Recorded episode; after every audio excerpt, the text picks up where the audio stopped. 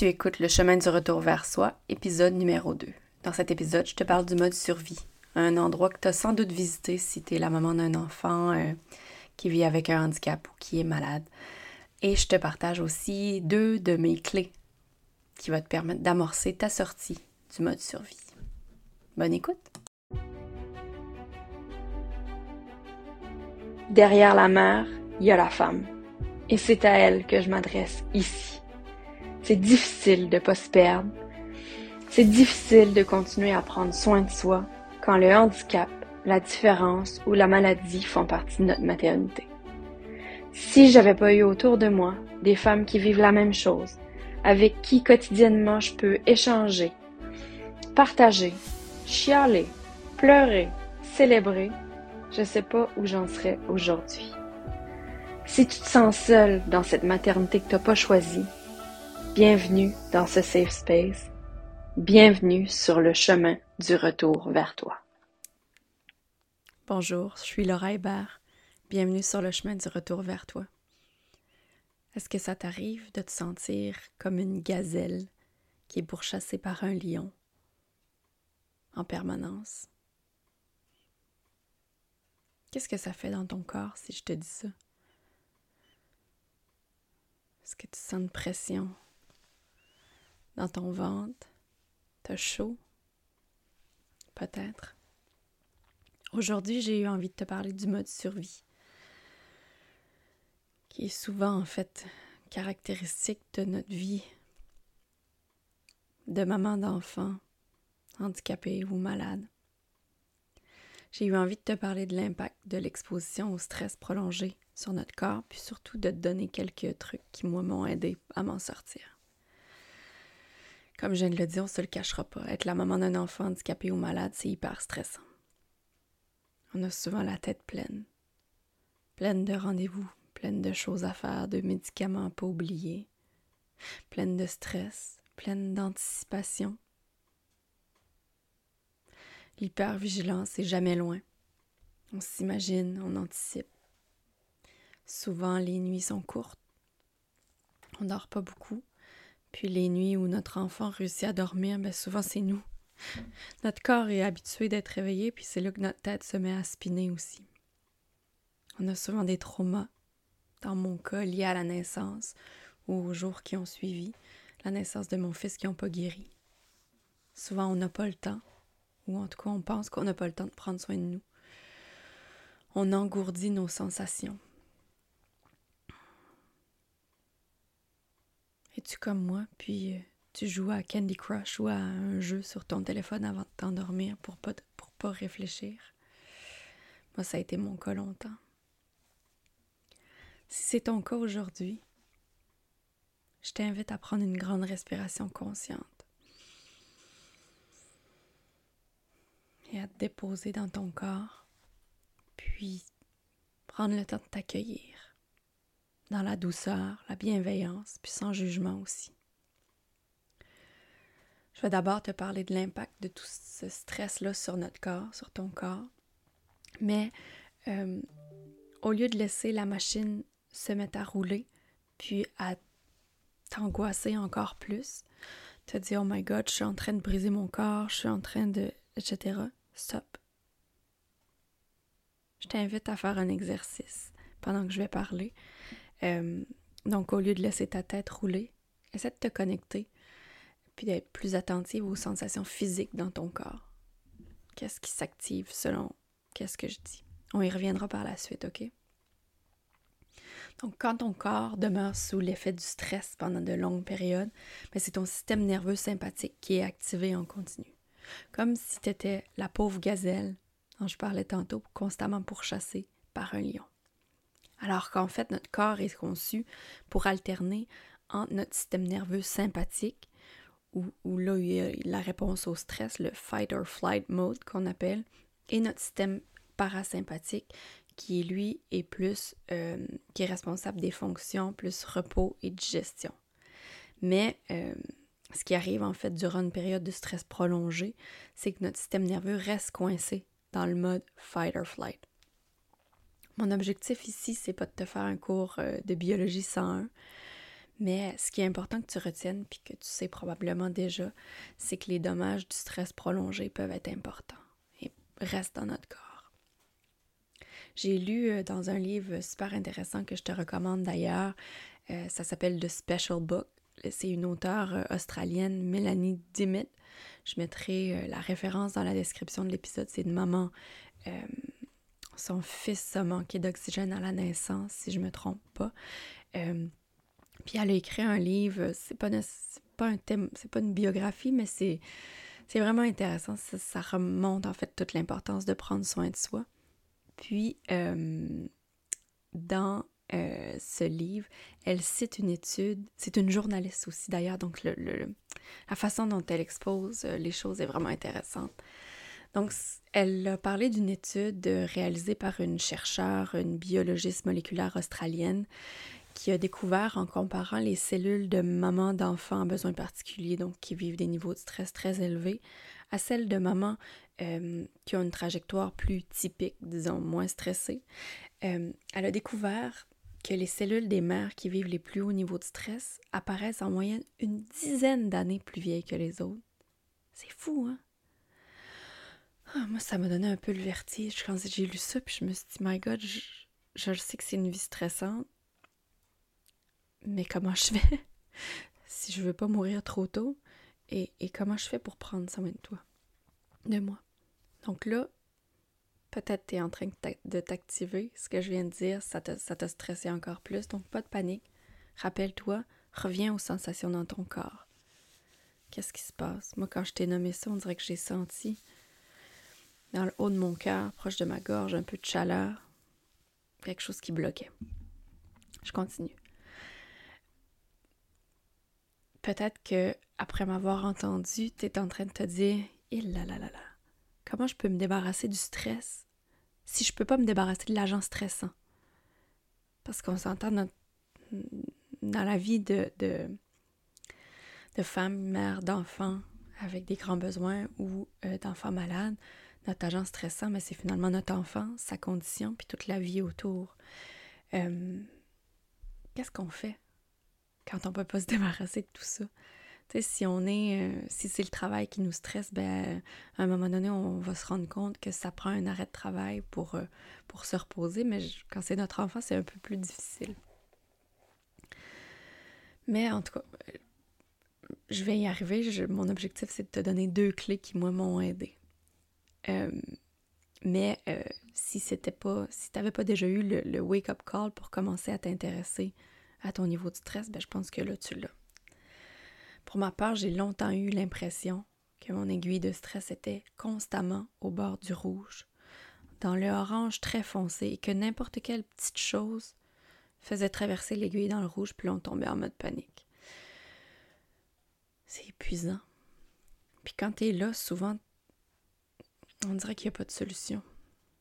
Je discutais avec une amie hier, puis on, reparlait de mon parcours des dernières années. Mon fils a eu cinq ans il y a quelques semaines. Puis, je me rendais compte que j'ai un peu oublié cette période-là, finalement, celle dont je te parle aujourd'hui du mode survie, parce que parce qu'aujourd'hui, j'en suis sortie. Évidemment, je suis consciente que je suis pas à l'abri euh, que ça revienne. Mais euh, j'y ai passé les quatre dernières années. Pas les quatre dernières années, les quatre premières années de la vie de mon fils, en and off, mais surtout on, dans le tourbillon. Avec tout le stress médical, une deuxième grossesse par la suite, la pandémie, l'épilepsie, les deuils à faire, le pas de garderie. C'est pas confortable. Je le sais, tu le sais aussi, je t'apprends rien. C'est souvent paralysant. Puis, quand on est au cœur de ce tourbillon-là, c'est possible qu'on voit pas de solution. Puis peut-être même que tu es rendu à une étape où tu dis ben c'est ça la vie. Je suis juste condamnée à rester dans le tourbillon puis à essayer de que ce soit le plus doux possible.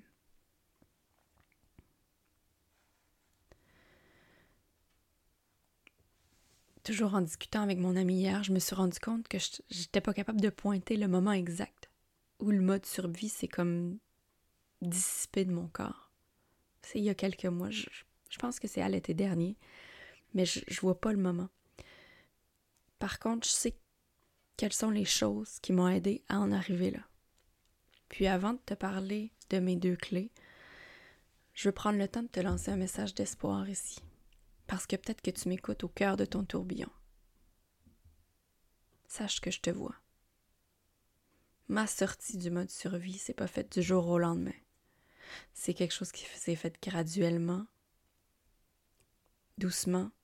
Il y a eu beaucoup de avance deux pas, recule un pas, avance trois pas, recule cinq pas.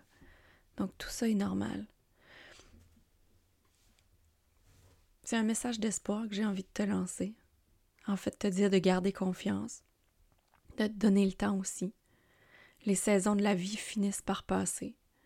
Puis, comme je l'ai dit tantôt, je sais que je suis pas à l'abri que ça revienne. Mais je pense qu'à mesure qu'on avance dans cette vie, euh, on accumule des outils aussi pour mieux prendre soin de nous. On gagne en confiance aussi. Mais on n'est pas à l'abri, évidemment, euh, d'imprévus et, et, de choses difficiles. Mais les, ça, les saisons de la vie vont et viennent. Puis on va passer par des saisons plus difficiles, puis d'autres qui sont plus faciles. Ce que j'ai trouvé le plus efficace pour diminuer le stress, c'est de doucement revenir dans mon corps, de recommencer à habiter mon corps, de me connecter à mes ressentis corporels. D'abord, euh, souvent, euh, déjà après une grossesse, après l'allaitement, après... C'est comme si notre corps nous appartenait plus. Donc d'y revenir puis de s'y reconnecter. Moi, dans mon cas, euh, c'est le yoga qui m'a beaucoup aidé, le yoga doux. J'ai réussi euh, à un certain moment à, implanter une pratique quotidienne ou presque. C'était mon moment à moi, ma petite demi-heure, une fois que les enfants étaient couchés, pour revenir dans mon corps puis je, pense que quand j'ai commencé, je me rendais pas, je me suis pas rendu compte du cadeau que j'étais en train de me faire à ce moment-là. Pour toi, ça peut être complètement autre chose. Ça peut être la course à pied, ça peut être la natation, la marche, la danse. Mais l'idée, c'est de trouver quelque chose que tu aimes, qui te fait du bien, mais qui, te permet de sortir de ta tête pour te connecter à ton corps. Puis, euh, d'en implanter une pratique récurrente aussi. C'est pas obligé d'être à tous les jours, mais quelque chose que tu fais souvent ça n'a pas besoin d'être long. Je ne faisais pas des pratiques de yoga de, de 45 minutes. Des fois, c'était 15 minutes. Des fois, c'était 10 minutes le matin puis 10 minutes le soir. C'est de créer, ça, ça peut être d'impliquer tes enfants, ça peut être de le faire quand les enfants sont couchés. Mais de trouver ce moment-là euh, pour toi. Je suis en train de faire une formation euh, en respiration consciente. Puis c'est fascinant tout ce que j'y apprends. Euh, par rapport à l'importance des ressentis physiques, des felt sense en anglais, de comment en s'y connectant, quand on vit une émotion qui est plus difficile, ça peut aider à libérer, à dissiper les charges. Donc, je t'invite euh, à essayer un petit exercice la prochaine fois que tu vas vivre une grande émotion. Donc, au lieu de te concentrer directement sur l'émotion qui t'habite, que ce soit de la colère, de la tristesse, de la peur, au lieu de te, connecter, de te concentrer sur l'émotion puis de ce qui crée l'émotion, donc je suis fâchée après mon chum parce qu'il a pas fait ça, etc. Puis là, ça tourne dans ta tête. Essaie de revenir dans ton corps puis de, euh, de te poser la question qu'est-ce qui se passe dans mon corps en ce moment? Puis de développer un langage des sensations pour décrire les, les sensations physiques qui t'habitent. Ah. Au lieu de donc, comme je disais, de dire je suis fâchée parce que, parce que, parce que, ah, ma gorge se serre. Hmm, il y a une pression dans mon plexus. Oh, j'ai chaud. Je sens mes épaules sont lourdes. Ah, mes jambes sont tendues aussi.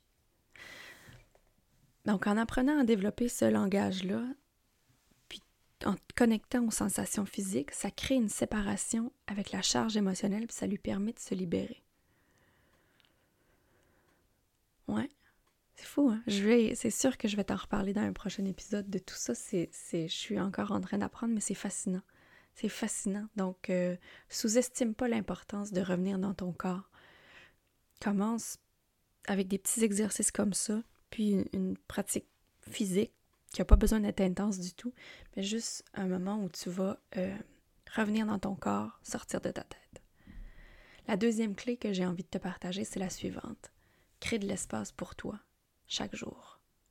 En fait, donne-toi de l'espace où tu vas pouvoir être toi, juste toi.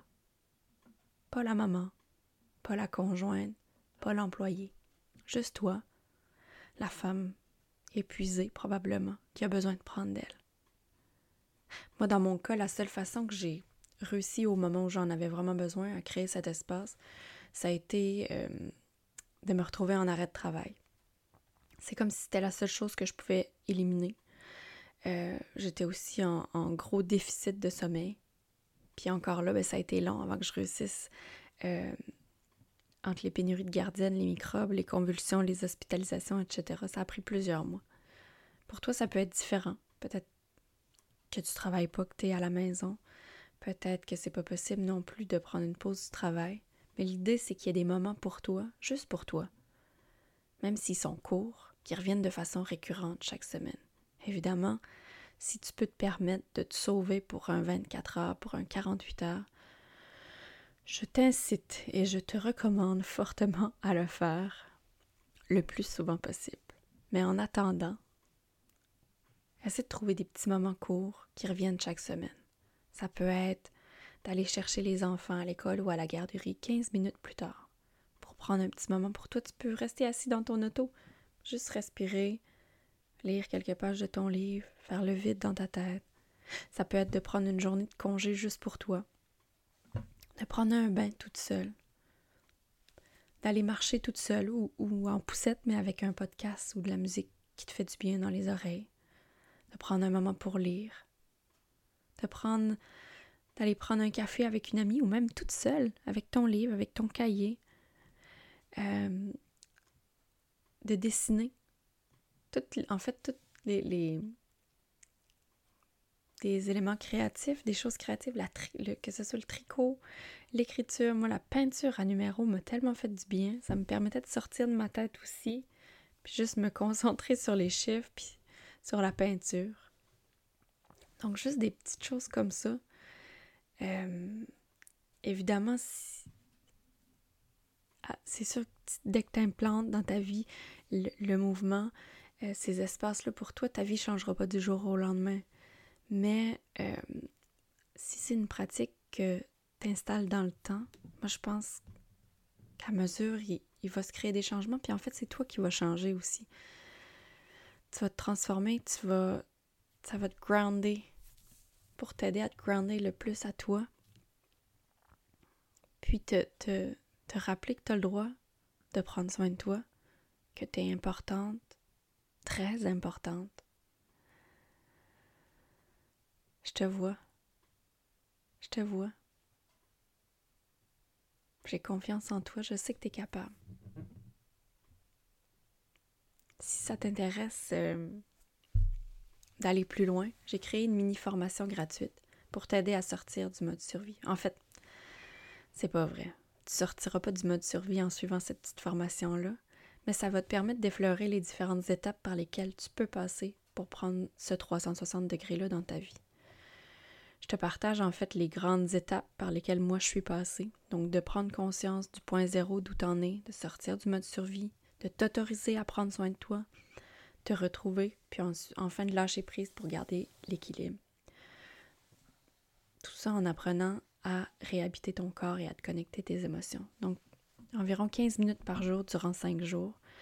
un espèce de menu dégustation. Je te partage mes meilleures ressources, les ressources qui m'ont le plus aidé à prendre mon chemin de retour vers moi. Je te laisse le lien dans les notes de l'épisode.